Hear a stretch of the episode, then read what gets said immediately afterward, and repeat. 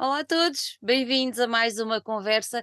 Hoje é a nossa primeira conversa desta semana, sendo que vamos já alertar que temos uma semana cheia, por isso fiquem bem atentos ao que vamos publicar no site e no Facebook.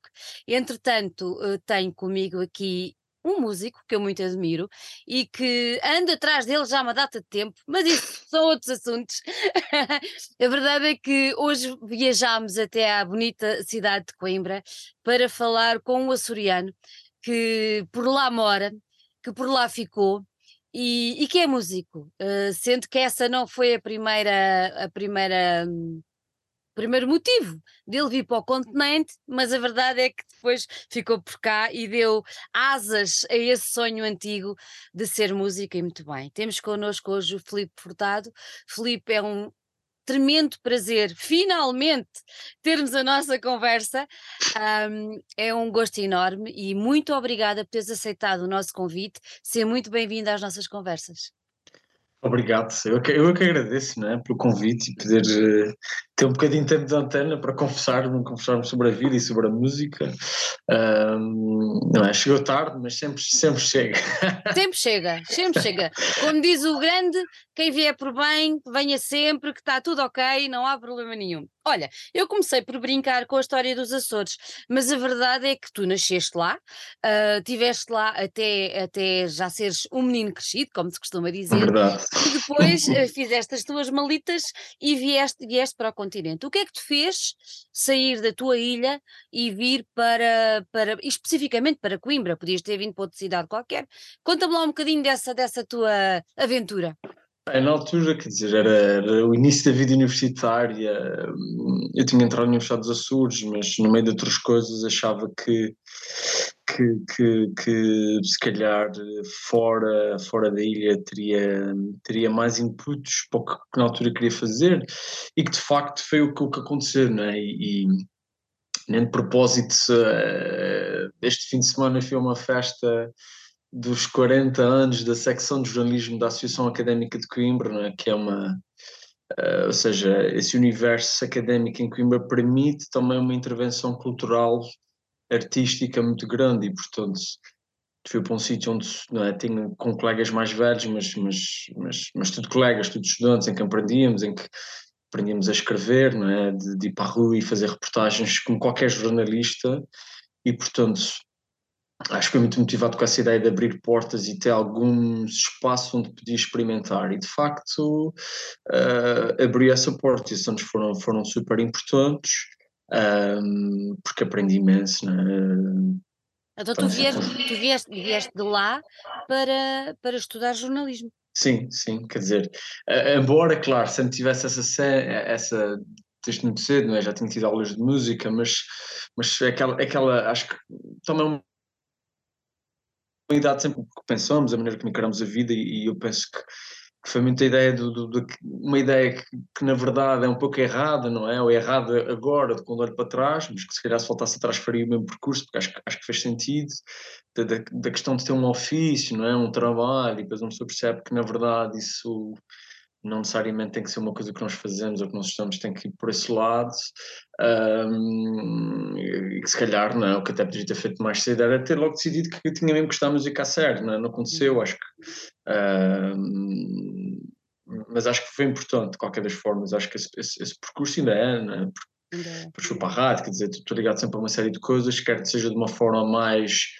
Uh, de uma forma comunitária, não é? Em projetos que nós metemos por, por amor à camisola, quer para outros projetos né, que são, são também profissionais, acho que me ajudou também a ter uma, uma visão alargada do mundo que sem dúvida contribui também para aquilo que eu penso que é o meu percurso, ou que tem que ser o meu percurso enquanto, enquanto músico, artista. Uhum. Olha, tu referiste aí que começaste a ter interesse pelo universo da música e pela música ainda eh, lá nos Açores.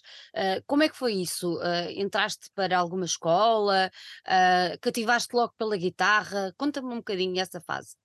Olha, eu, eu, tenho, eu, por exemplo, tenho aqui no armário uma guitarra antiga, é epá, que é miserável, que foi a primeira guitarra que eu tive, eu pedi aos meus pais para me oferecer, eu não me lembro que idade tinha, eu, eu não, não, me lembro.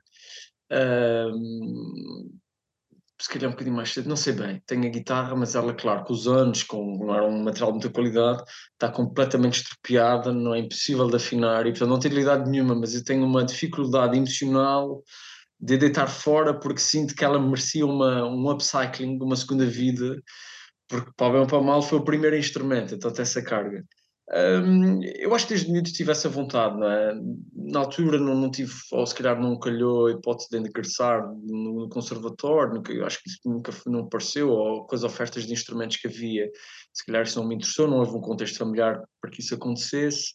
Um, um, Lembro-me de levar à escola, consegui fazer uma proeza que era, embora o meu professor de, de, de o professor de música do, do quinto e sexto ano, quer dizer, não percebi nada de guitarra, ensinou-me uns acordes e lá consegui levar a guitarra e não tive que uh, baldei-me a tocar flauta de bisel, que é Ui, que sorte. uma coisa do inferno.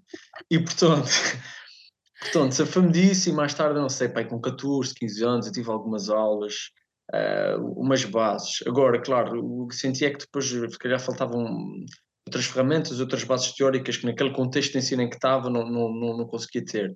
Mas quer dizer, foi normal, foi acabar o secundário, a pessoa está nessa fase da vida, concorre à universidade, uh, ainda por menos pensei em, em, ir para teatro, não é? e, e se dependesse se calhar da minha mãe ia para aí, mas o lado super racional de não, eu vou estudar jornalismo, você vamos salvar o mundo e vamos ser jornalistas.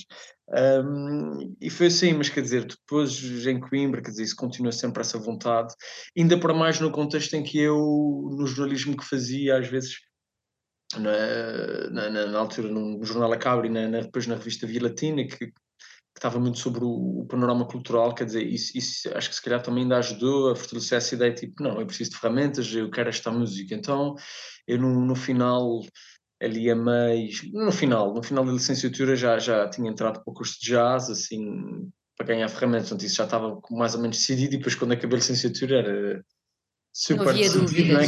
que precisava que na minha cabeça era pá, faço isso agora ou então depois vai ser muito tarde, não vale a pena, não é? Tipo, tem que ser agora porque há muito trabalho para fazer pela frente, portanto mais vale encarar o vazio agora aos 20 do que mais tarde. Então, quando, quando entraste para a escola de, de, música, foi a guitarra que te acompanhou ou como é, como é que tiveste outro instrumento? Sim, quer dizer, foi, foi primeiro porque acho que foi dos primeiros instrumentos, não é? Começou a ter acesso, ou se calhar quando era mais novo via não é, rock indie, quer dizer, os tempos de juventude da Strokes e coisas assim de género. Então a guitarra parece sempre aquele, aquele instrumento super. Uh, super fixe, como pessoa gosta, né? quando, quando havia muito White Stripes, super novo, então, quer dizer, uma pessoa ouve o Jack White e pensou que, pá, também tem que fazer isso, não é? Coisas, quer dizer, tinha uma, uma das minhas influências, assim, mais cedo, que era um guitarrista incrível e que depois tem uma coisa muito pop, né? Mas vai a muitos sítios, por exemplo, era super fã do John Mayer, portanto, tanta cena em que ele está a tocar canções e depois está numa coisa a tocar, reinterpretar temas de Jimi Hendrix e coisas de blues e... Um, Portanto, foi essa a primeira ligação, parece que foi mais fácil. Se calhar se tivesse um outro instrumento, ou, mas a guitarra, é? parecia que foi mais barato e mais acessível e que, portanto, tinha que ser um, a, esco a, escolha óbvia para esse percurso. Um, embora, não é? ao longo destes anos, depois agora faço a transição, que é agora praticamente toco piano, acompanho mais ao piano e, portanto, cada vez vou tocando guitarra cada vez menos. Uh, sinto que, que o piano dá-me outras coisas e que me permite expressar musicalmente de formas que eu não consigo com a guitarra. Um, pronto, mas eu, eu, sinto que isso é uma evolução normal até enquanto música, de perceber que, que, que, que, que há ali outro, outros caminhos, não é? E que não são, não são Uh, não se excluem mutuamente, não é? Permitem umas coisas, abrem janelas para outras. E o piano? És autodidata ou já tiveste aí umas aulas? Eu tive, tive, tive, tive algumas aulas, agora, embora em boa abono do meu, do meu professor, o mestre João Neves, uh, eu baldava-me um bocado, mas também eu acho que no sentido em que estava dentro sempre ainda desse formato, ainda um bocado traumatizado com, com, com nesses anos duros da escola de jazz, não é? seja de uma maneira de pensar, uma maneira de estudar, para a qual uh, é preciso alguma maturidade e às vezes é preciso saber mesmo aquilo que se quer, porque implica, implica, implica muito estudo, implica estudo muito específico para algumas áreas e que se calhar não era bem o que eu estava à procura. mas, mas claro, é, dê-me umas ferramentas base. Agora, sinto que sou hoje em dia muito autodidata, autodidata, não sei, é um músico qualquer, uma pessoa pensa o que é que eu preciso de melhorar uh, estudar, e portanto hoje em dia o estudo não é, estou a tentar ver se eventualmente volto a marcar umas aulas esporádicas com alguns professores, alguns músicos que admiro, porque, porque acho que na música qualquer, qualquer músico reconhece não é, que é bom esse, esse, processo quase de mentoria, de volta e meia, não é preciso uma aula formal, mas é de falar, pedir dicas, o que é que poderia melhorar, que tipo de repertório, testar, sei lá, às vezes coisas de. Uh, acho que o, o, perfil dos músicos é muito diferente e, e, portanto, há, muitos, há muitas possibilidades, mas, portanto, quer dizer, eu acho que o normal de grande parte dos músicos, para além de terem tido aulas ou não, é o estudo é um estudo autodidata, porque a pessoa senta-se em casa todos os dias ou durante a semana e vai trabalhando o que acha que tem que, que desenvolver para os seus projetos e para os seus concertos. Portanto, nestes últimos anos acho que é um bocado autodidata, mas claro que esses, esses, essas aulas são muito importantes às vezes para dar dar caminhos que nos salvam, não é? Assim, às vezes uns shortcuts importantes e, portanto, vale muito a pena, não é? Olha, tu referiste aí, assim, en passant, a rádio. Como é que tu entraste na, na RUC? A RUC, eu, eu entrei, quer dizer, a RUC, a RUC no fundo é um, está ali no na sala ao lado da, da, da secção de jornalismo da, da não, é? onde escrevi no Jornal A Cabo e na revista Via Latina, e portanto a malta convive tudo uma, uma com as outras, e portanto o, a RUC surge, embora tivesse tentado entrar na, no departamento técnico, mas depois não tinha muito tempo, e o departamento técnico é malta tem que perceber de cabos e muitas coisas e na altura não percebia de nada. um, acabarei por prestar missão ali. Depois voltei numa altura em que precisamente era isso, ou seja, já tinha acabado a licenciatura, de certa forma tinha algum tempo livre que precisava de ocupar-se com outras coisas e que aí de facto não é, andava a ouvir muita música porque já estava na, no estudo de jazz, então sentia que aí já tinha, primeiro já, já, já havia muito mais música e portanto já sentia que estava no sítio certo para, para explorar isso Uh, e portanto, no fundo, é esse, esse gosto de, de, partilhar música, de descobrir música nova, e a, e a RUC é, por excelência, um sítio desses, não? É? uma rádio-escola com, com pessoas uh, que têm às vezes 17, 18 anos, ou pessoas de 50 uh, ou mais.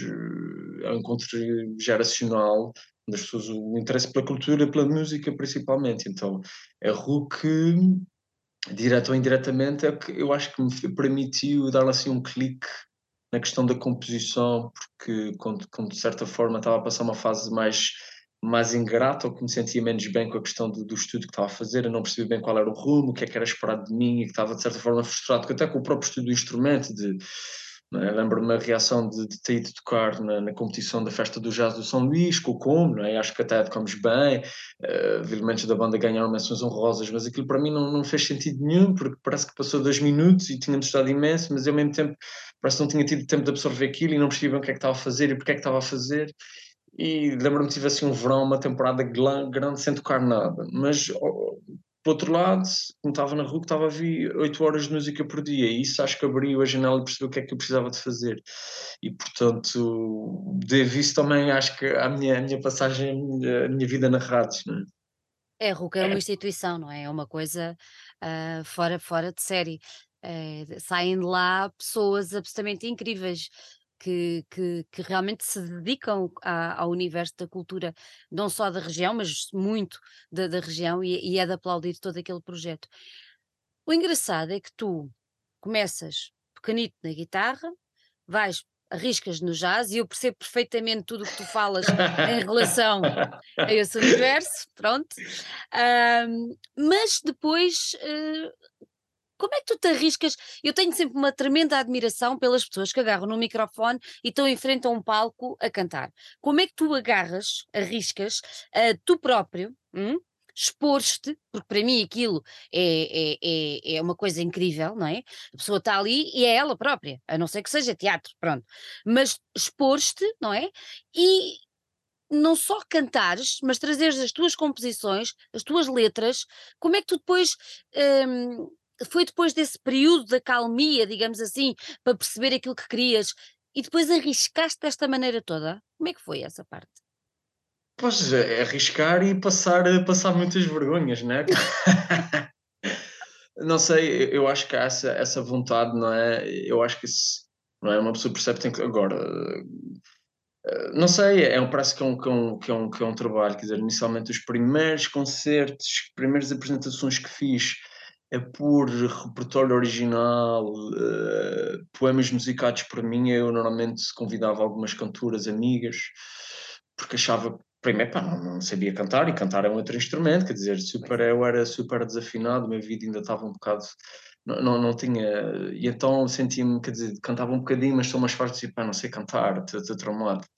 E portanto houve alguns concertos, não é? Os primeiros que fiz acompanhado, quer dizer, lembro-me do primeiro que fiz assim, com um, um colega, trabalhava part-time numa, numa loja, o colega organizou uma coisa qualquer de, de, de, de grupo de estudantes dele, não sei, convidou-me a tocar num nas escadarias do, do ISE, do Instituto Superior de Engenharia de Coimbra, com, com uma coisa super informal, depois apareceu um amigo saxofonista, o, um amigo trompetista, e fizemos lá uma coisa, quer dizer, a cantar miseravelmente, mas quer dizer, isso, isso é aquele passo que é tipo, ok, agora convidar-me, agora ter que ser no sofá, não sei, é um processo de pronto, hum, é difícil, mas ao mesmo tempo é aquela vontade que nós temos de mostrar que estamos a criar e estamos a fazer coisas, mesmo que reconhecendo a alturas que aquilo de facto está muito longe do ideal, mas quer dizer, só é possível as coisas melhorarem se nós nos propomos a fazer e a percebermos o, o, que é que, o que é que não corre bem, o que é que precisamos trabalhar, e portanto eu acho que isso é bom para, ou seja, porque na verdade se uma pessoa nunca, nunca escrever, nunca se pôr assim, também nunca, nunca melhora esse aspecto, não é? Portanto, não, não acredito que uma pessoa queira escrever canções fique fechado para sempre ou fazer música fechado para sempre a fazer essas canções no seu quarto. Não era o seu objetivo. Agora, claro, com muita dor, os primeiros concertos eram, eram horrores, eh, um medo, né? e depois com a necessidade claramente de, ok, não, eu tenho que ser autónomo, tenho que cantar. Um, e, e, por exemplo, quando recebi, né, recebi alguns convites simpáticos para alguns festivais, em pequena dimensão, Uh, mas lembro quando recebi o convite para ir tocar ao Tremor não é, em 2017, para à quarta edição do festival, e eu senti, pá, isto foi, foi o convite mais importante daquele ano e nesse, nesse, nesse par de anos, e portanto eu fiz depois um trabalho muito intenso de, ok, eu não sei cantar, mas uh, toda a gente pode cantar, e portanto eu tenho que trabalhar a voz como também a fio a guitarra, portanto passei muito tempo focado nisso, a tentar desenvolver e, e, acho que houve uma evolução e continuo, embora que eu acho que esteja muito longe daquilo que gostaria de estar.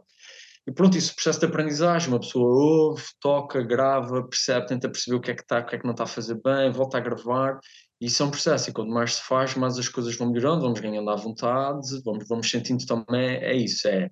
Uh, também re, revemos naquilo que estamos a fazer, porque sentimos que estamos a um ponto em que, em que, ok, gosto disto. Agora, claro, pode ser sempre melhor, mas mas já não, não vem para aqui em sofrimento, achar que estou em dificuldades ou que, que isto não está só bem. E pronto, isso faz parte do processo, não é? Não sei, mas acho, acho que quando, quando você é artista ou tem essa vontade, tem que haver uma. uma uh, há uma, uma coisa assim, que diz, pode soar muito mal, meio egocêntrica, não é? Mas, mas nós temos que mostrar aquilo de alguma forma, por muita reticência que tenhamos até em procurar a qualidade daquilo, mas, mas há uma vontade que temos que mostrar a certa altura, pronto, então isso tem que, isso tem que prevalecer, não é? E naquele caso, o meu sentimento era o facto de me sentar a, a, a, escrever canções foi o que me fez de repente abrir, de repente era ok. Eu tinha estado meses sem tocar guitarra, sem nem saber o que é que ia fazer, e de repente eu sento na guitarra e tu dizes que me sentar a guitarra, tu te ideias. E lembro-me que nesse primeiro ano de experimentação, pá, escrevi dezenas e dezenas de canções, claro. Dois terços, um esterco, que foi para o lixo mas esse processo de exploração inicial é o que permite uma pessoa depois poder escolher repertório para um disco, mesmo que não é com o passar dos anos, desde o processo em que comecei a trabalhar em algumas das canções do, do, do Prelúdios, até agora já tenha passado muito tempo e, portanto, há canções com as quais eu já não me revejo tanto, mas esse processo é importante para, para, para até pensar qual é o passo seguinte. E, portanto, isso é uma evolução que acho que, que é importante se fazer. A gente pensa, ok, isto, isto foi o que eu fiz na altura, com as ferramentas que tinha, depois tive tempo, trabalhei sobre esse repertório, trabalhei com outros músicos, começamos a, e a coisa passou para outro, para outro lado. E, portanto, eu acho que tem que ser, tem que ser esse processo natural, é? Tem que sempre haver uma fase inicial em que a, coisa é muito precária. Tem que ser mesmo. Eu, eu, acho que é a única altura que a palavra precário faz algum sentido. Uh, naquele iníciozinho em que estamos a tentar criar alguma coisa, tem que se passar mesmo por essa fase. Ninguém nasce não é? Dizer, há, há, quem faça, eu acho que às vezes há pessoas que têm, têm noção e que têm primeiros trabalhos ou primeiras já com identidade e que se calhar já experimentaram muitas coisas. Eu vindo de um, de um ambiente em que, em que a questão do instrumento, eu vejo isso até, malta que tem, tem outras bandas ou que, que se calhar tem outras referências, mas a vida de um, de um, de um universo como o de jazz, em que, que a ideia de seres muito bom no instrumento per si, per si uh, com, com, não é, autonomamente, sem, sem eletrónicas, sem nada, se calhar se eu tivesse começado com outras referências, com outros brinquedos, já, já até já seria totalmente diferente. Não sei, mas, mas é o, foi o caminho não é, que tive, então... É isso, é isso. Agora, agora quando, quando, quando escreves novas, novas músicas, novos poemas, ah, eles na tua cabeça já, já surgem cantados, ou seja, a tua voz agora já é o teu segundo instrumento, ou terceiro, pronto, a guitarra, o piano, e agora a tua voz já é efetivamente o teu terceiro instrumento. Quando tu crias, já pensas na maneira como é que vais cantar e já adaptas aquilo que escreves e que, e que compões à tua forma de ser e de estar em palco? Eu acho que, dizer, nem, nem, faço bem isso, porque, porque o que me acontece a maior parte das vezes, embora, claro, no, no início tenha feito muita ideia, não é? Ter uma letra e depois ter um poema musical poema, um, o que me acontece normalmente é que eu escrevo as canções ou componho os temas sempre ao mesmo tempo, seja, a parte musical para mim, no fundo, acaba por ser primordial, porque eu só escrevo ou só me saem letras no processo, ou seja, contém uma ideia que estou a gostar e depois começo então a pôr letra naquilo, ao mesmo tempo que estou a fazer, não é? Ou seja, estou, estou, estou, estou a tocar e a cantar e a ver o que é que faz sentido por cima daquilo que estou a fazer. E, portanto, claro, eu acho que surge muito natural, porque surge nesse processo de, de, de criação. Não sei se tenho uma ideia, quer dizer, tenho uma ideia de, de, de, se calhar de ideia de composição. Eu tenho uma ideia mais concreta e eu acho que agora no disco estamos a gravar, é? que já temos textos e que agora estamos numa segunda fase de, de, regravar a voz e de já, já ver arranjo e a parte da produção. Quer dizer, já tinha na minha cabeça uma ideia de som muito, muito concreta, que eu acho que, fazendo a leitura para o, o trabalho do Peludo, sendo um primeiro trabalho que tem muita, temas diferentes e muitas referências, e não é? acho que este segundo já tem uma coisa mais consistente de uma, de uma linha de som. Uh, que faz mais coerência com um tudo, é? acho, acho que está mais ligado, é? ainda por cima é só o piano e com teclados, né? com, depois claro com o saxofone com a bateria com mais umas coisas e segundas vozes de, de, de algumas cantoras, uh, acho que já é mais coeso e portanto representa essa ideia geral de que eu tenho no que é, como é que eu quero compor e como é que quero escrever. Agora, claro, como sou 60, sai sempre Uh, não, é? não sei exatamente ou, aquele plano que nós temos quando sonhamos, não é? E acontece sempre com muitos músicos, é que não temos um sonho e ouvimos uma música no sonho que para nós é a música que é tipo a melhor música do planeta, ou pelo menos naquele dia. E depois quando acordamos nós não nos lembramos disso, não é? Mas essa ideia da luta, não é? Acho que fazemos todos, que é que tentamos compor uma coisa que nos diga algo a nós, não é? Que seja honesta, mas que também nos eleve os, os limites e, e as perspectivas do que estamos a fazer. Portanto, eu acho que agora embora haja espaço para experimentar muitas coisas, sinto que, que, que este disco já tinha uma estética mais consistente de como é que eu queria soar, ainda por cima é para o o, que é que nós íamos fazer, as influências. Da mesma maneira que, que penso já, apesar de estar a treinar, tipo, tenho ideias de como é que será um terceiro disco, né? e a partilhar essas ideias com, com o Tri, com, com o Filipe Fidalgo, ou com, com, com o Paulo Silva, de ok, tenho esta ideia, nós tínhamos um terceiro disco já a fazer uma ou seja, é um, é um caminho é de, de, até pensar conceptualmente a música sem ser só para compor isso, é tipo, não, eu tenho aqui uma ideia, quero que sou mais a isto ou mais aquilo, portanto acho que é importante também. E a Bossa Nova? Como é que a Bossa Nova entra na tua vida? Uh, da uf, maneira... Uh, entra, eu penso que foi graças ao meu, ao meu o meu grande amigo de infância, um dos meus amigos de sempre, o Edmundo, o Edmundo Estrela, que, quer dizer, éramos amigos de, de escola, não é? E, e, pronto, e tínhamos as playlists, ele metia, lembro-me uma vez, ele acho que mostrou um desses discos do Jobim, também por influência, obviamente, de um dos irmãos dele, que, que, para mim também foi uma pessoa que, para além de ser um amigo, foi a minha primeira referência em conteúdo de um músico, sério, que eu digo música séria, se esta ideia que se tem da televisão, das estrelas, é tipo uma pessoa que, que vá para, uma, para, um, para um hot club ou para uma escola superior de música que foi estudar e que, e, e, que toca e que tem essa perspectiva, quer dizer, eh, ser música é uma profissão também, que existe trabalho, tem desafios, mas é uma profissão e as pessoas podem viver disso.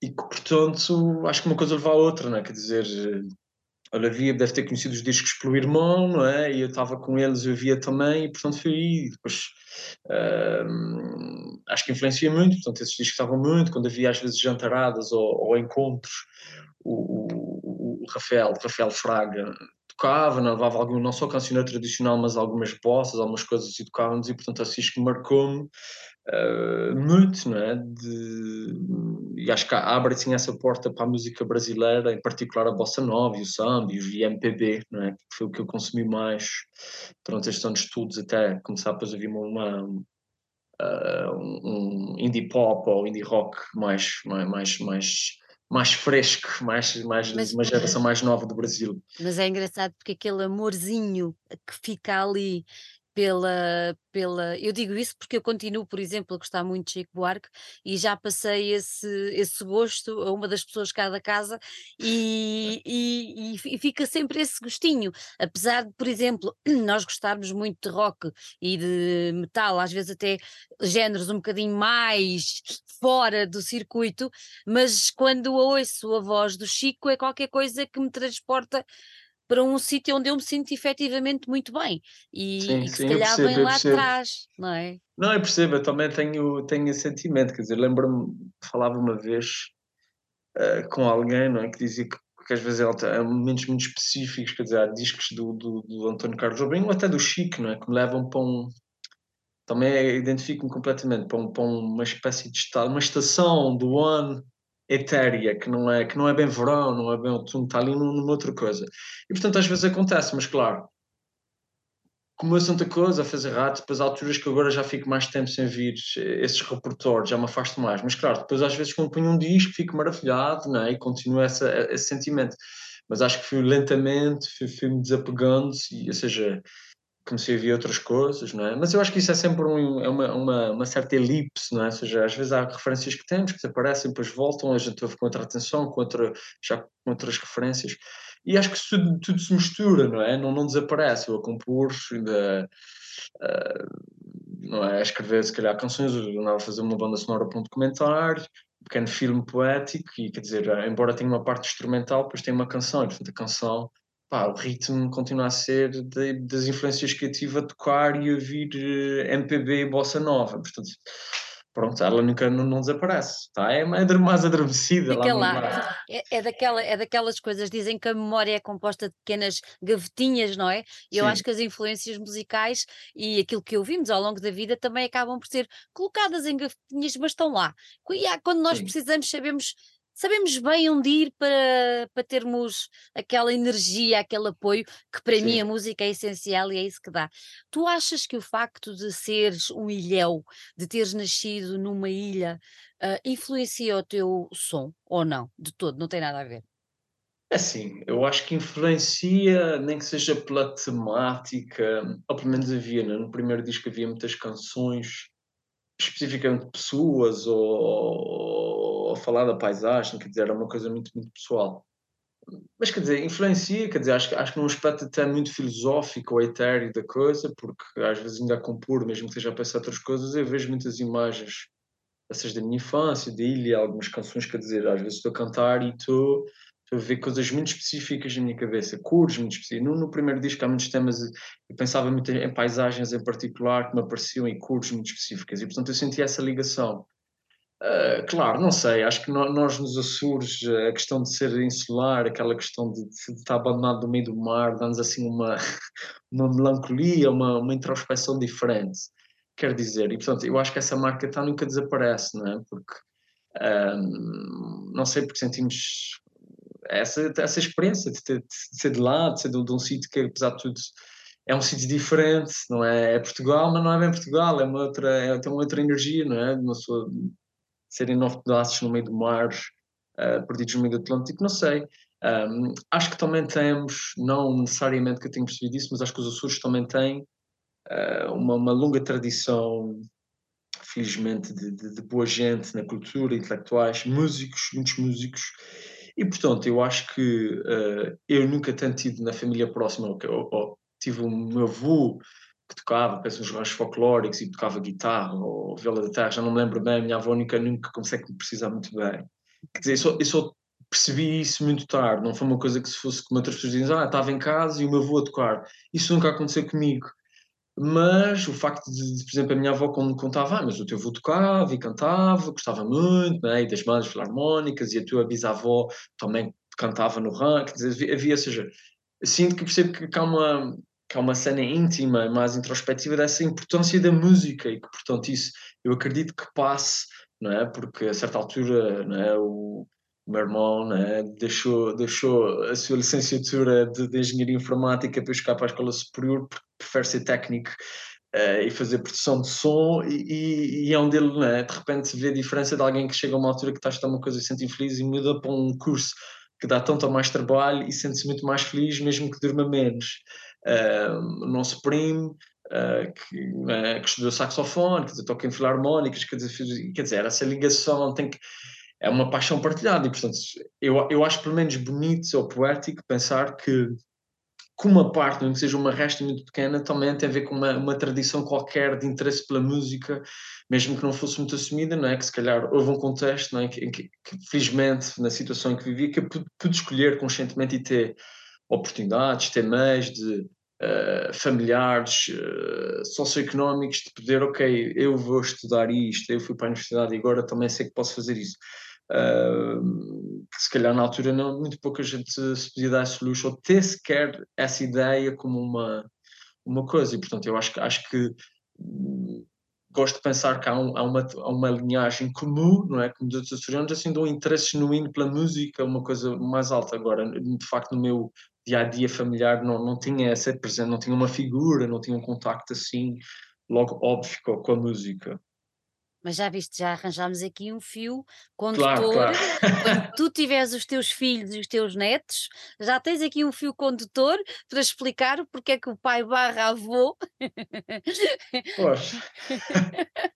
chegar lá, chegar, chegar lá esse, esses, esses parentescos, mas. Não há, mas, não claro, há, não há dúvida. Chegas. Mas claro que, que já ajuda, não é? Já ajuda.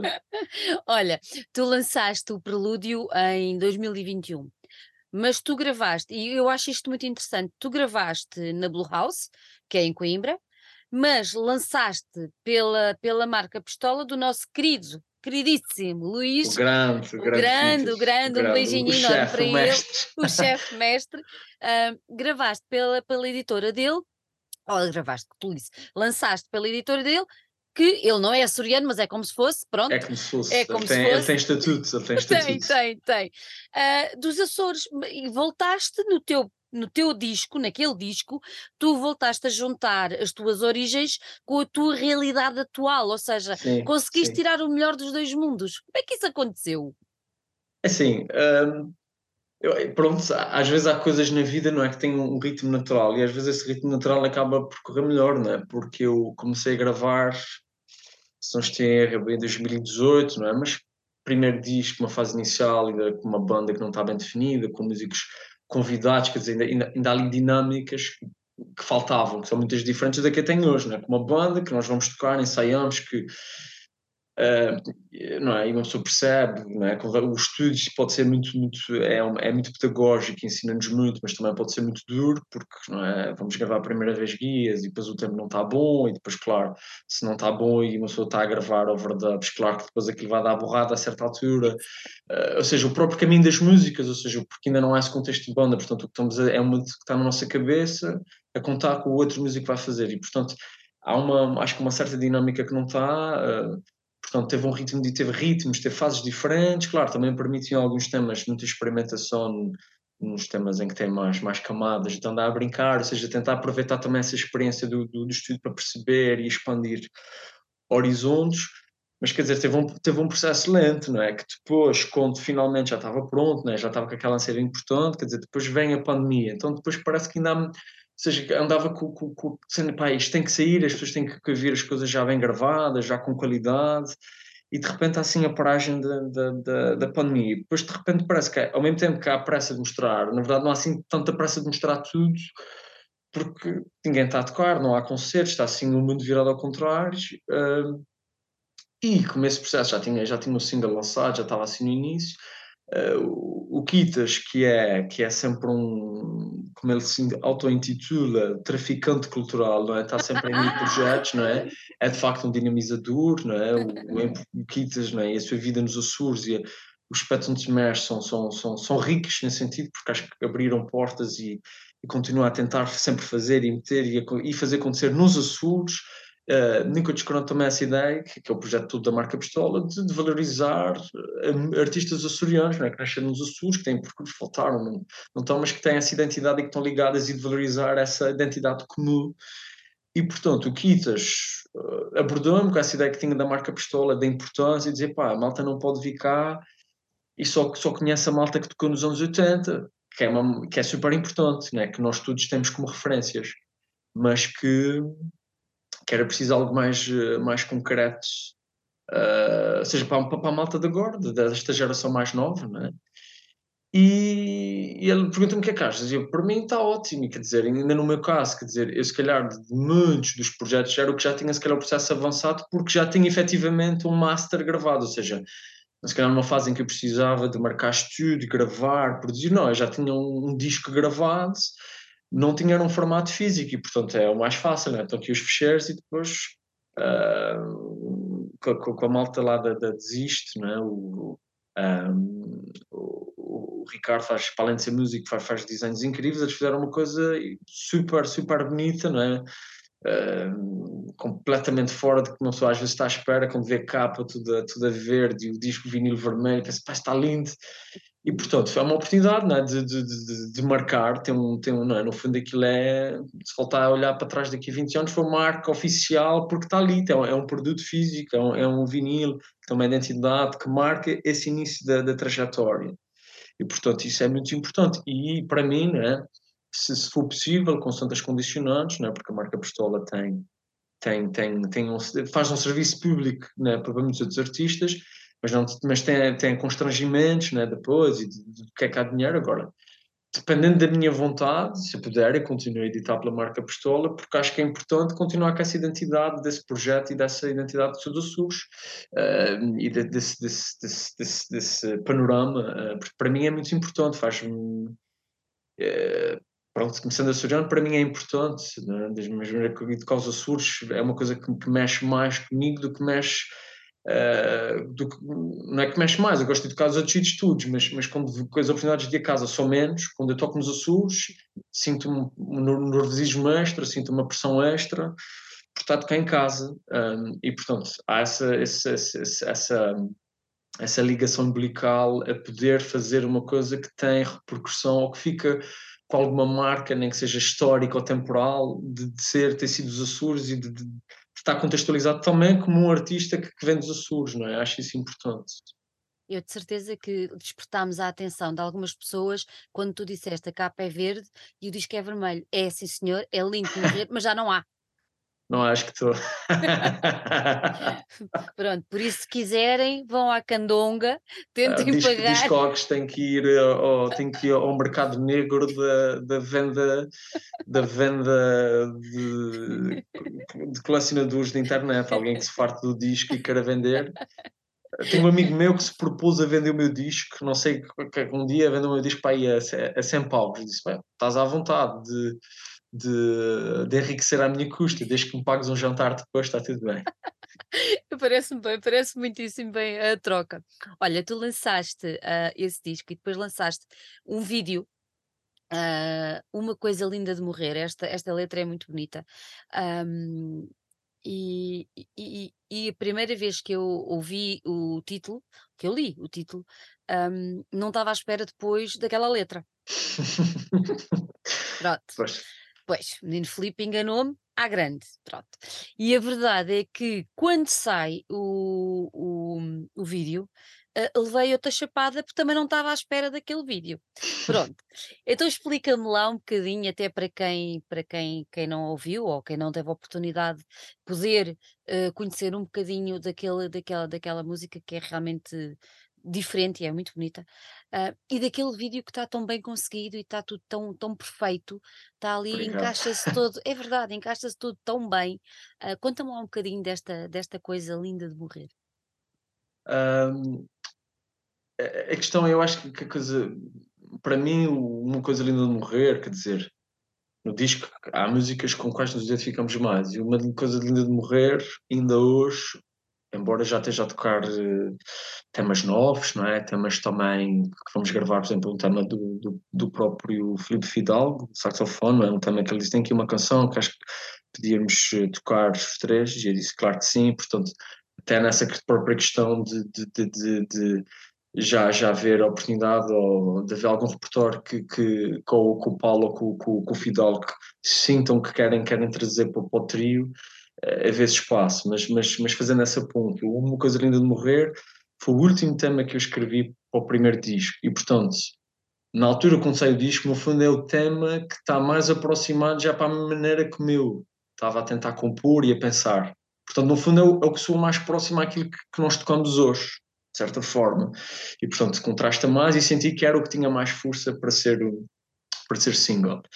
Ao mesmo tempo, eu acho que é um dos temas que é mais metafórico, não é? Embora haja partes da letra que brinco, não é? que as pessoas estão a achar que, que se calhar fala uma relação de amor. Eu, quando escrevi a canção, eu acho que o que passava nas notícias eram os, os incêndios horrorosos na Amazônia, quer dizer, uma série de, de, notícias catastróficas.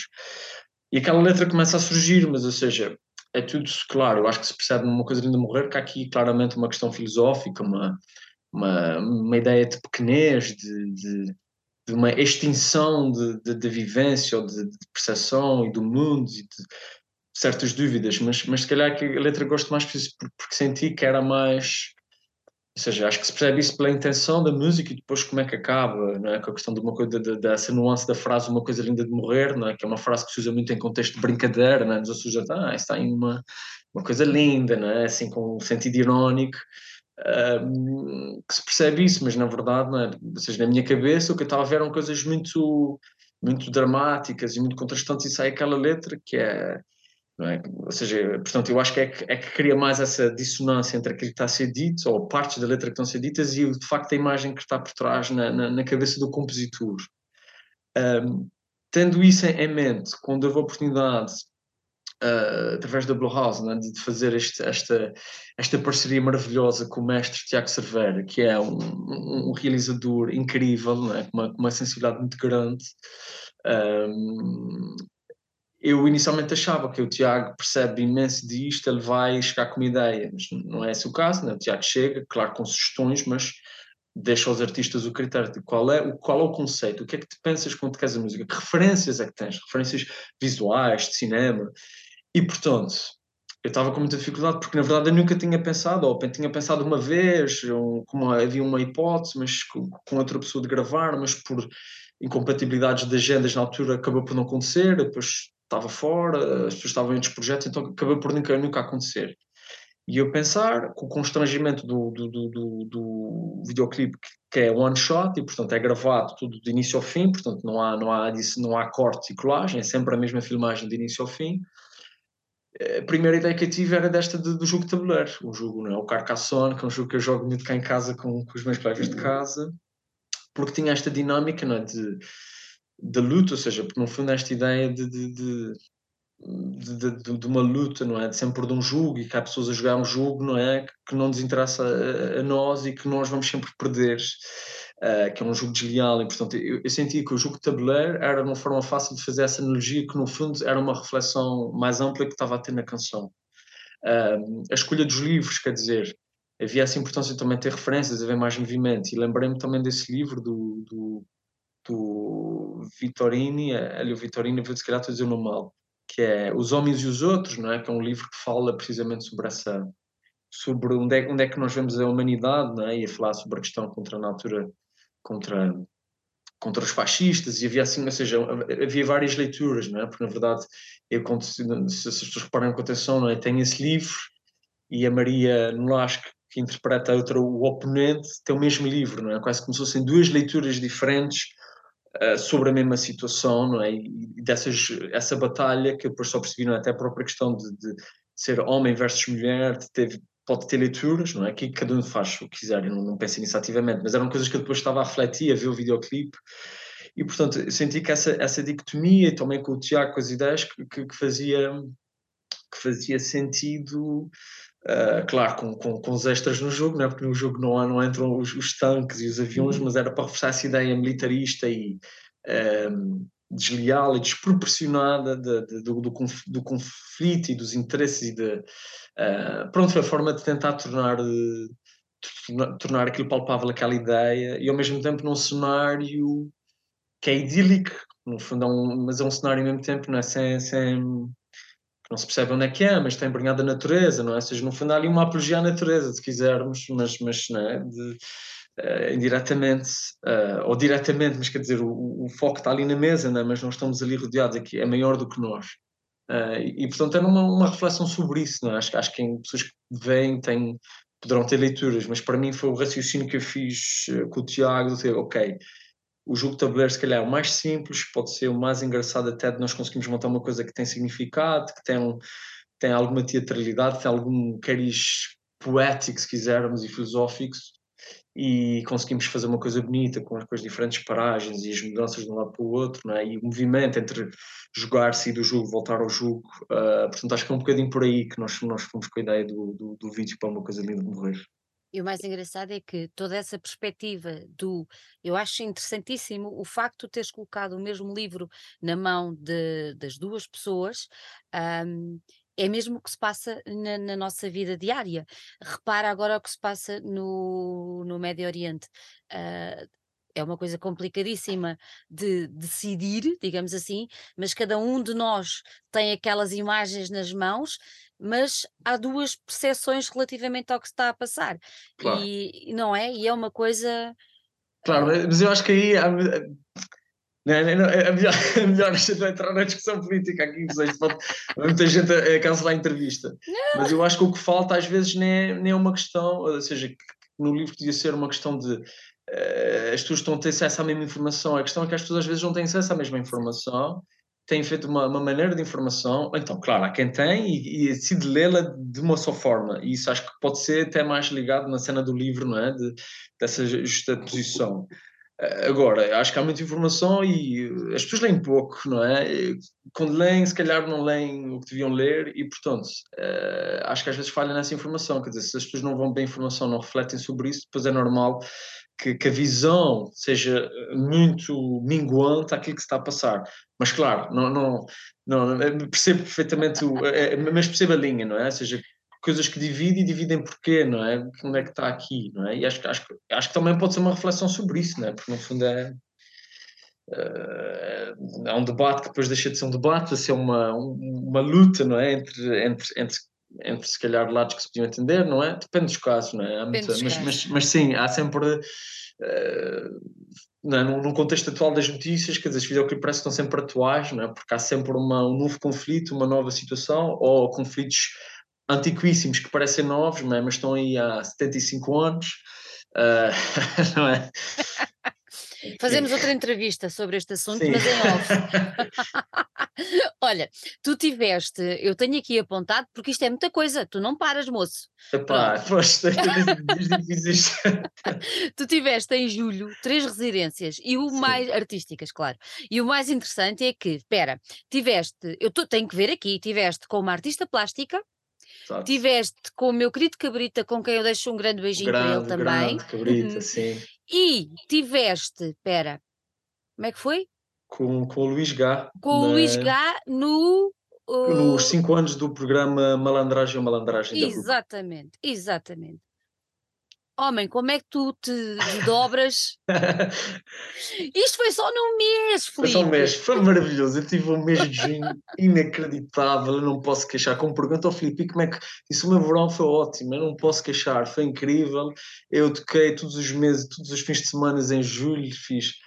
Foi, foi ótimo porque recebi este convite de, de uma gente muito querida, primeiro para os Açores. E primeiro eu estava acabado de, de aterrar em Lisboa na ressaca do tremor, que é sempre enorme. Ressaca, nem estou a falar de bebidas alcoólicas, estou a falar da ressaca de artística, ou seja, uma pessoa dá um concerto numa sala com 200 e tal pessoas, lotação escutada, não é? Que as pessoas.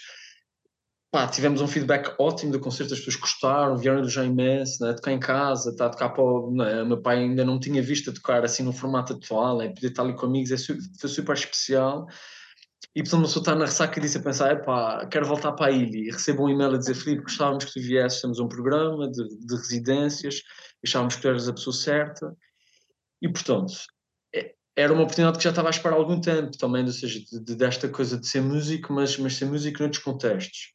Que foi o que aconteceu, eu fui residência com a, com a Juliana Matsamura, Matsumura, um, e no fundo, é? Depois estamos aqui num espaço em que íamos ateliê juntos e discutimos ideias e visões e, e percebemos onde é, onde é que, havia coisas que faziam muito sentido juntas e eu no fundo estava a fazer também coisa mais de produção, não é? Com uh, música virtual, não é? Tentar, não é? Com, com pianos digitais a compor, não é? Manipular sintetizadores, trompetes, outras coisas, criar uma, uma ambiência sonora que abraçasse ou criasse uma atmosfera que fizesse sentido com, com os desenhos da, da Juliana, que tinha muito uma coisa de circularidade, da, de, de, formas da água, da transparência. Ou seja, dar espaço para isso e, ao mesmo tempo, nessa desconstrução, a ideia de que nós, naquele espaço, estávamos a fazer, que transformarmos o espaço durante aquele dia da exposição, para que as pessoas, como fosse, tivessem uma experiência diferente, de ver os trabalhos, também de, de poder transformar aquilo numa, uma experiência mais imersiva. Não é? Então, depois tínhamos uma sala, uma exposição com, com, com espelho, assim, muitos, uh, com umas luzes que faziam lembrar um farol, mas também uma fogueira, dependendo da interpretação de quem tivesse, porque era uma, depois uma música mais imersiva, que era um espaço mais de interior, que tinha a ver com essa minha leitura desse, desse, desse espaço. Uh, do que estávamos a criar. Para mim era sempre importante, porque permitia-me, ok, pensar a música, agora tenho uma oportunidade onde eu posso, além de estar a trabalhar com outra pessoa, que nos abre logo com o qual que temos que alinhar uh, agulhas e perceber o, qual é o conceito, onde é que vem. Foi ótimo poder explorar isso. Nunca tinha tido a oportunidade de dizer agora posso fazer música, mas não vou estar aqui a tocar para as pessoas, vou estar a fazer música para uma sala e para um desenho em particular. As vão entrar aqui e esse desenho tem que ajudar de alguma forma essa viagem, essa mensagem que eu e a Juliana estamos a, a trocar um com o outro e e com o público. E portanto, eu fiquei super feliz, uh, tenho muita vontade, por exemplo, de eu e a Juliana de continuarmos o processo, de aprofundarmos um pouco mais aquilo que nós construímos naquelas duas semanas, noutros sítios, com mais tempo. Uh, mas para mim foi uma, uma experiência maravilhosa. Estamos a Açores e todos os dias de bicicleta para o ateliê, estar lá com a Juliana, íamos passear, conversar, ouvir música.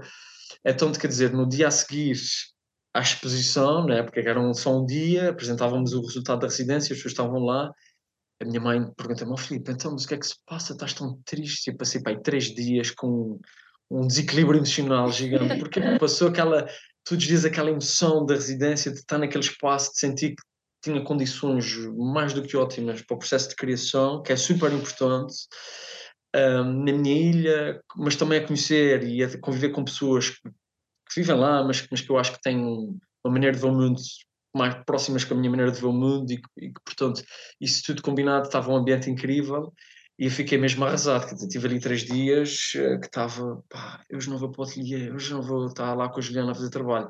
Ou seja, foi, foi uma experiência incrível. Da mesma maneira que depois foi com o Cabrita, embora claro, e no Cabrita já num formato, não é? nós juntamos com o trio e começamos a tocar. E é aquela coisa de jam, se tivéssemos essa residência, em vez de ter sido um dia e meio, se tivesse tido um, três dias, quatro dias, acho que tínhamos, tínhamos um disco gravado, não é? Começamos a tocar e aquilo foi super divertido, foi mesmo, passei um, foi maravilhoso. E claro, a oportunidade de, de confraternizar com o Cabrita, que é um, que é um músico que já vem com outra experiência, que tem muitos projetos, e eu acho que isso é sempre útil, não é? Nós temos, ganhamos sempre mais muita evidência, havia feedback, as histórias, Uh, mas, mas foi uma coisa maravilhosa, adorámos mesmo. Foi, foi o dia todo, estava, acho que nos divertimos todos e, portanto, uh, só posso ter, ter uma boa. Um, foi ótimo, não é? Até para recuperar dessa primeira residência que eu estava muito abatido por ter acabado. E depois vem com o Luís Gá, que também mais uma vez foi, foi, uma questão de experimentar, não é? Como estávamos os dois, depois também sentimos que fazia sentido ter mais alguém para nos dar mais. mais... Eu chamei o Fidalgo, não é? Porque para além de ser um, é? um saxofonista que é incrível, também compositor, ele sempre teve é? numa parte também de produção, também faz, faz bandas sonoras, ou seja, da parte mais eletrónica, nós achamos, uh, principalmente eu, né, que sugeri, pá, o Fidal tem que vir porque vamos poder, e, e, e, de facto foi uma maravilha, porque nós estamos a fazer assim uma, uma javardice musical, porque, porque estávamos a tocar, ou seja, tocávamos instrumentos, porque estávamos a tocar com piano, o meu teclado, o meu sintetizador, mas depois tínhamos um, um Ace-Tone antigo, e, e, ou seja, nós queremos, partimos da improvisação instrumental, não é? porque assumimos isso, experimentar e, e construímos não sei quantos momentos. Depois tentamos colar esses momentos, essas passagens, uma forma que fosse coerente para fazermos um espetáculo de início ao fim, que fosse musical, né? mas que fosse, no fundo, que havia assim três grandes movimentos, e dentro desses três grandes movimentos havia um, pequenos temas, né? se podemos chamar. E a coisa divertida é que estávamos a tocar aquilo, estávamos a divertir. Eu estava a adorar porque não tinha a cantar, estava só a tocar instrumentalmente, mas tocávamos, quer dizer, eu toquei, eu toquei mais piano né, e teclados, mas, mas também toquei guitarra elétrica. Um, o, o, o Fidel, que é saxofonista, também toca guitarra, e portanto o, o Luís Gá, que normalmente toca, não é? estava a guitarra, mas também toca teclados, e portanto, no concerto nós até estávamos numa disposição que nos permitisse, dos momentos em que alterávamos, que essa alteração entre um ensaio de um lado fizesse sentido, sem nos atropelarmos muito, e portanto também foi uma experiência, experiência incrível, e portanto acho, acho que daí depois temos que ouvir, não é? Essa, esse resultado dessa residência está disponível no site da RUC, é possível ouvir o concerto ao vivo, não é? Há uma emissão uh, de, de, desse concerto. Acho que temos ali coisas muito boas que eu acho que nós, nós temos e vamos ter a oportunidade, espero, uh, ao longo do próximo ano, por se calhar de pensar naquilo mais concretamente, se faz sentido regravar algumas partes daquilo para ter um, um, um, single, não sei, mas, mas ficou essa janela aberta depois de tentarmos com, com aquele material de pensarmos o, o, o, que fazer com aquilo mais à frente. E, portanto, foi muito bom uh, e foi ótima a experiência com o Luís Gar, não é? que tem também uh, tem muito mais anos de experiência e, portanto, isso tudo ajuda, não é? porque uma pessoa está sempre a sair da zona de conforto e está a abrir um espaço de diálogo com outra pessoa que não conhece através da música. Portanto, foi, foi incrível. Foi, foi, um, foi um mês de julho mês de junho, não é? De sonhos. De sonho, de sonho. No meio disto tudo, sais com uma banda sonora de um documentário. É verdade. Como é que isso Eu, eu como, como, é que, que isso acontece? aconteceu? Eu, eu conheci o, o Fernando, o Fernando Nunes no, na semana do Tremor, através de um, de um, de um amigo, o Carlos, né, que é fotógrafo. Uh, o Fernando foi ver o concerto, gostou e depois, quando submeteu a proposta ao Open Call para o laboratório de imagem do, do Festival Fuso, no Festival de Video Art, contactou-me e perguntou-me não é, que, que, não é, que, tinha gostado de ouvir as coisas, tinha adorado o concerto e que, portanto, desafiava-me a fazer parte. E claro que disse que sim, porque lá está. Mais uma vez estava à espera de assim, uma, uma oportunidade do céu de eu, não é? De poder também fazer bandas sonoras, seja para teatro ou para cinema. Um, e portanto foi, foi um bocado. Depois percebi até que o Fernando, nós temos um estilo comum, porque o Fernando estudou em Coimbra há, há mais anos atrás, não é? porque ele já, já é da outra geração quer dizer, também passou pela secção de jornalismo, pelo jornal, pela, pela Via Latina, pela RUC, e portanto ainda senti que havia uma, uma, uma ligação uh, de camaradagem maior, porque na verdade termos, termos passado pelos mesmos sítios em fases diferentes, e portanto foi muito interessante, né? porque, porque ele desafiou-me uma canção, e então escrevi uma canção primeiro, e depois, claro, fiz depois uma, umas pequenas peças de piano, de, de mais. Uh, tem uma peça assim de piano, assim, uma coisa muito, assim, muito minimalista, e depois alguns floreados que vão aparecendo.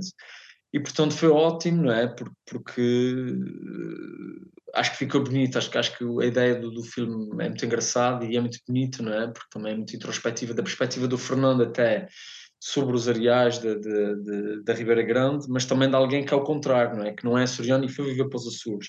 Então acho que há aí um caminho que consciente e inconscientemente, inconscientemente se cruza nas nossas trajetórias, que é um de saída e outro de entrada. Uh, e portanto acho, acho que o resultado, acho que as pessoas gostaram muito, não é? Pelo menos eu estive lá na estreia no ecrã, e ver aquilo num ecrã grande já é, numa sala escura já é outra, outra coisa, mas eu acho que a reação das pessoas foi muito boa e portanto ele, ele estará hum, agora em novembro estará em exibição algumas ilhas do arquipélago e depois acho que já há alguns convites para passar alguns espaços lá na ilha e, e, e penso que o Fernando irá enviar também o, o, o, filme para alguns festivais, alguns concursos uh, e portanto acho que é ótimo. Agora já disse, pá, próximo para a gente fazer mais uma porque quero mais bandas sonoras. Ganhaste no gosto. Ganhei. Olha, tu já falaste aqui por várias vezes no, no, no Paulo e no, e no Fidalgo, que te acompanham. Um, como é que surgiu esta, esta vossa relação? Como é que foste tu que escolheste? Vamos pôr Sim. assim, aspas. Uh, como é que surgiu esta, esta, esta ligação deles dois a ti e de ti a eles? Um, o Paulo, um, porque toco na verdade com o Paulo há mais tempo. Né? O Paulo, o Paulo gravou grande parte dos temas do Prelúdios. Uh, o Paulo, quer dizer, eu acho que me lembrava dele, né, de ver, né, que mandávamos no, no jazz, nos combos e nos concertos e projetos. Eu acho que uh, vejo assim mais claro que eu tenho do Paulo foi até num concerto organizado pela RUC, que era num dos aniversários, parece que no 32 aniversário, havia o espetáculo Por Este Rio Acima, que era um espetáculo que que homenageava a música do, do Fausto, uh, e que reunia vários grupos dentro da associação académica, a RUC, não sei o que, que se juntaram para fazer arranjos da música e o Paulo era o baterista, né, tocar com adufos também, coisas. E portanto, essa é uma imagem assim antiga que eu tenho do Paulo de ver um concerto, pá, pá, Paulo toca incrível. Ele também com outros amigos fazia projetos de, de, de uh, com, com, com, por exemplo, com o Saldo, meu amigo Gonçalo Parreirão, não é? de musicar em filmes, filmes ao vivo. E portanto, eu como não tinha, não, é? tinha, tinha músicos com quem tocava no ambiente de escola, mas que não estavam disponíveis por várias razões para, para tocar, é? depois, depois quando chegou a altura séria, de, de ter, ter alguém para o projeto mais em específico, eu fui falar com o Paulo e disse, Paulo, olha, tenho, estou a gravar, quero gravar, gosto da maneira de tocar, eu acho que podíamos ser. Pá, e o Paulo desde a primeira hora foi de um entusiasmo, não é? que é aquilo que contamos num primeiro trabalho, que estamos ainda super inseguros, ver alguém que ainda não nos ouviu, mas que já diz, conta comigo, vamos a isso, e portanto o Paulo acompanha sempre e que o Paulo mantém, mantemos este mesmo entusiasmo de, de, de, o ter e de tocar com ele, adoro a maneira como ele toca, uh, acho, acho que vamos cada vez mais, enquanto grupo, vamos tocando melhor e, portanto, vem também desses anos todos em que, em que estamos a tocar um com o outro. Um, e, portanto, ele foi uma dessas primeiras opções. O, o, o Filipe Fidalgo, na verdade foi uma das primeiras opções quando eu estava a formar uma banda, porque no disco o trompetista que grava é o Miguel Ferreira, que era meu, meu amigo e colega na escola de música, mas a questão é que quando, quando gravamos ele já não dava a tocar muito. E quando eu finalmente havia condições para, ok, vamos começar a dar concertos, ele disse-me, pá, Filipe, vou, vou arrumar as botas. Eu, pronto, ele é engenheiro e pronto, é um rumo, ou seja, ele não tinha o objetivo de ser música full-time. E, portanto, Filipe, eu não, eu não vou ter disponibilidade, não tenho tempo, já não ando a tocar tanto e, portanto, eu não sou a pessoa indicada. E, portanto, eu fui à procura de alguém. Mas, no contexto de pandemia, aconteceram uma série de peripécias que sempre que íamos marcar um ensaio, com o Fidalgo era impossível, porque depois ele estava em Lisboa, tinha contacto com alguém com Covid, não podia sair, aquela confusão toda que foi o Covid. Então, acabou por não ser, e, e eu tinha também falado com, uh, com o Pedro Jerónimo, trompetista, que também estudou cá no Conservatório de Coimbra, que é uma música incrível, e portanto, por uma, por uma lógica, não é? Ou seja, ensaiamos com o Pedro, ele estava disponível e, portanto, acabamos por tocar sempre, né? nem foi uma questão de estar a tocar, não é? sempre e, portanto, manteve-se assim, porque era, era o mais normal. Uh, entretanto, o Jerónimo não é? decidiu e, e, e, fez muito bem, não é? ficamos, eu e o Paulo ficamos ao mesmo tempo um pouco tristes porque adorávamos tocar com, com o Jerónimo, mas o Jerónimo ingressou no, no, mestrado e, e seguiu para, para os lados do, dos Países Baixos e nós, portanto, ficamos, olha, boa sorte, obrigado por tudo, foi incrível, mas, portanto, percebemos que isto é uma fase importante e, portanto, aqui o Fidal, que, que, que tinha sido impossibilitado, agora já havia, ele já estava com tempo, então voltamos a falar com o Fidal, olha, temos concertos, agora como é que é? E tivemos, pá, e eu adoro tocar com o Fidal, com o Fidal, para além de ser, ser mais novo, não é? Tem uma, tem uma energia uhum. assim de, de criança grande, num bom sentido. Um, gosto muito da maneira como ele toca, gosto também da maneira que, por exemplo, que eu acho que é interessante, não? o que também faz, fez uma banda sonora para o Help the City, que é uma, uma, uma curta, uma curta metragem, ou seja, também é uma pessoa que, que não, não, não, não, se, não gosta de se colocar em caixas e é interessado por música de forma geral, de expressão, então eu sinto que isso é bom porque, porque é alguém que vem, vem sem preconceitos e que não está, só quer tocar isto ou quer tocar assim e que está aberto a muitas coisas e portanto uh, tem sido divertido e, e, adoro tocar com ele e, e sinto-me também muito feliz de, de, de ele ter chegado né, neste disco de ter dito, olha, tenho aqui um tema que eu escrevi, que compus, mas quero, se tu quiseres tocar o tema, ou seja, de sentir que ele, que ele também tem confiança um, de pôr o seu próprio repertório, que é seu, que ele podia simplesmente se vou tocar isso ou vou dar para outra pessoa, dizer eu quero trazer este tema para nós tocarmos, ou seja, já pensar na maneira como eu estou a cantar e como é que vamos tocar aquilo e até fazermos o arranjo uh, para o disco em, em, conjunto e portanto isso para mim é muito importante. E portanto todas as vezes que eu tenho a oportunidade de estar uh, com eles, seja no convívio, seja a subir um palco, pá, sou feliz e portanto tem sido, tem sido uma aventura incrível. Pá, este ano, quer dizer, com Isis aos Açores foi, foi mesmo, tem sido mesmo divertido e portanto eu para mim era, tínhamos numa tour um mês, os três, até começarmos a batatada que já ninguém aguentava.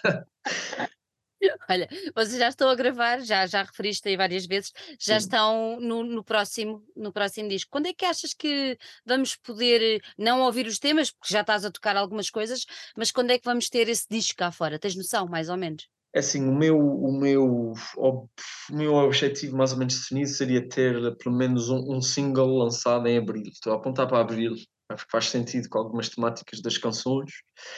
Uh, portanto, vamos fazer por isso. Uh, já temos as, as, coisas gravadas. Eu, a partir deste mês, já deverei ter uma sessão para regravar vozes. Portanto, vamos ver se até ao final do ano já há muitas coisas que já ficam limpas, no início do próximo ano fazer, ou seja, mas a contar que, que pelo menos, ou seja, formato digital que, que, que, que seria ótimo sair um single em, em abril. Depois, assim, em relação ao formato físico, ou sair tudo, ainda, ainda espaço. Mas o teu target para já seria sair o, prime o primeiro single do novo trabalho em abril. E concertos? Para matarmos as saudades até abril, uh, da eh, novidade? Até abril, agora, agora ainda, ainda estou à espera que cheguem umas coisas para dezembro, mas para já no próximo domingo vamos até Sanaste do Bom Jardim, uh, no Conselho da Sertã, vamos ficar lá na igreja, portanto será assim o próximo mais iminente pode ser que ainda apareça mais uma coisa até o final do ano, mas, mas pronto, para já está-se assim, a, os concertos já estão onde está, está aí abaixo agora para o final do ano. Uh, não é? Pronto, às vezes há coisas que aparecem assim mais inesperadamente, mas o próximo será esse e para já é a única data para já agendada, a ver vamos se chega mais alguma. vai chegar de certeza. Convém toda a gente ficar atenta às redes sociais do, do, do Felipe para, para ficarem a par onde é que podem apanhar Sim. este nosso açoriano tão querido, acompanhado dos seus dois companheiros. Felipe, gostei muito de ter aqui. Igualmente, muito obrigado pelo convite. Gostei muito de conversar contigo. Vou ficar à espera do novo disco e vou ficar à espera de uma oportunidade para te ver ao vivo, porque naquela que supostamente não deu, eu pronto, não deu. Por isso quero, quero muito ver-te ver -te ao vivo, que já tenho, tenho muita curiosidade, porque o feedback me chega muito bom. Obrigado. Uh, olha, deixo-te um grande beijinho, que corra tudo bem agora com, com a gravação e com a finalização do, do próximo trabalho e pá, em frente é o caminho e tens o mundo aos teus pés, rapaz, por isso vamos lá embora. Muito obrigado. Um, um grande beijinho para ti. Beijinho, tchau.